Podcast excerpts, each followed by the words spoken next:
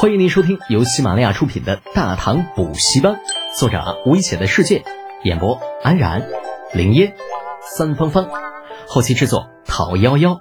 感谢订阅。第五百七十六集，往事。此事在当时牵连甚广，李刚、萧雨，甚至当今圣上李二也都参与其中，故在事后便很少再有人提及此事。李浩对于这件事情的了解，也只是在一次与李承前聊天的时候听他提了那么一嘴。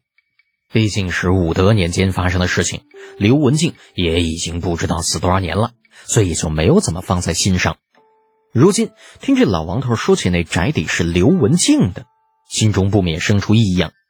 想了想，说道：“老王叔啊，即便那宅子是刘文静的旧宅，可是他人都已经死这么多年了。”没必要提都不敢提吧？呃，不，不，不是。老王头眼中那恐惧之色更浓了些，身体几乎要缩到一起。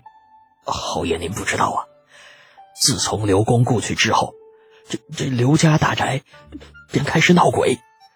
白天还还好些，可是到了晚上，经常会会有人听到里面有哭声传来，更有甚者，还有人听过里面有刀剑相击的声音。不是吧？真的闹鬼？千真万确。老王头煞有其事的向四周看了看，随后神秘的说道：“而且这些年，官府也没少寻找高人前来驱鬼驱邪。后来那些个人，全都离奇的失踪了，活不见人，死不见尸。再后来，刘家大宅的传说越传越广。”慢慢的，那些和尚道士也都不来了，那刘家大宅也就成了我们太原府的一个禁忌。好吧，就说的还真像那么一回事儿似的。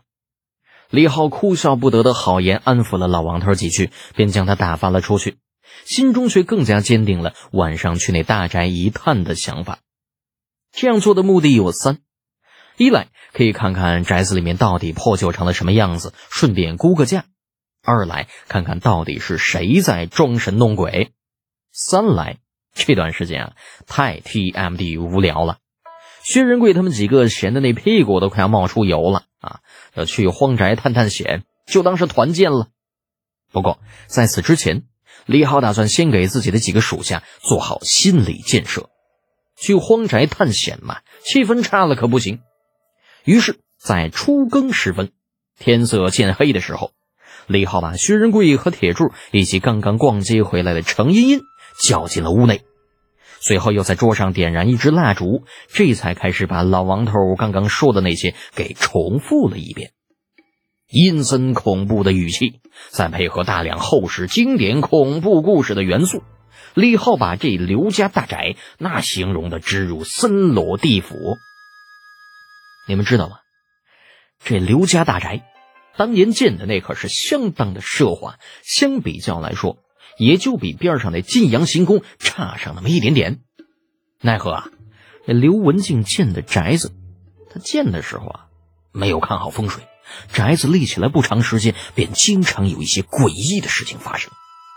比如，有人原本晚上睡得好好的，早上醒来却发现自己竟然睡在门外，还有人。起夜的时候会看到提着宫灯的宫女穿墙而过，等等等等。总之啊，那怪事多了去了，数都数不清。刘文静开始还不当回事可是架不住这种事情一而再、再而三的发生啊。于是他便请来不少江湖上的能人异士前来破局。夜里披头散发，那嘴里咬着横刀，做法驱逐妖邪。李浩说到这里。拿起桌上已经冷掉的茶，一口喝干。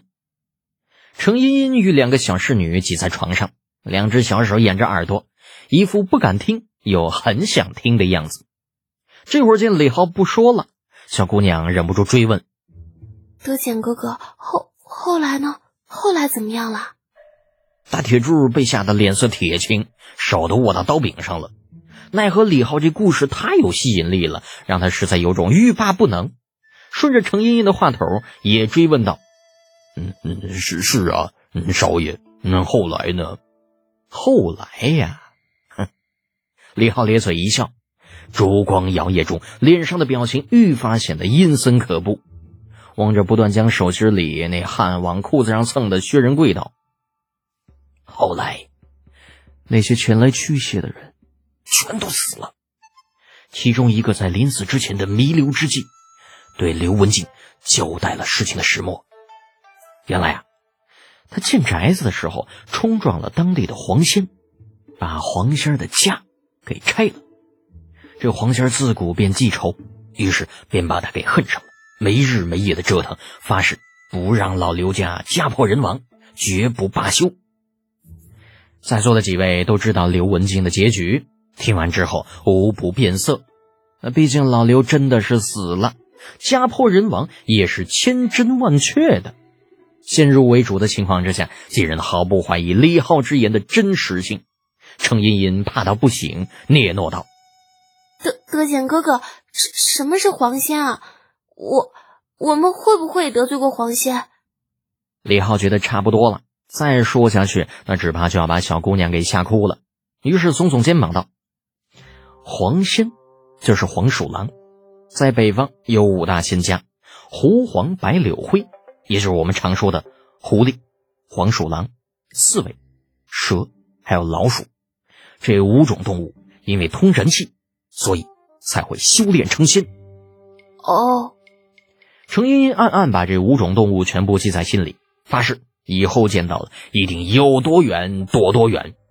只有薛仁贵有些疑惑，他是猎户出身，这以上几种动物那不知打过多少啊！要说这些动物会报复，估计他自己都不知道死多少回了。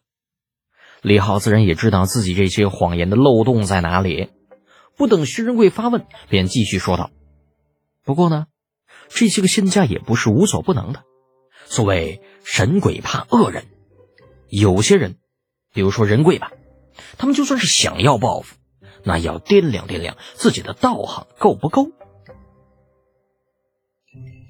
本集播讲完毕，安然感谢您的支持。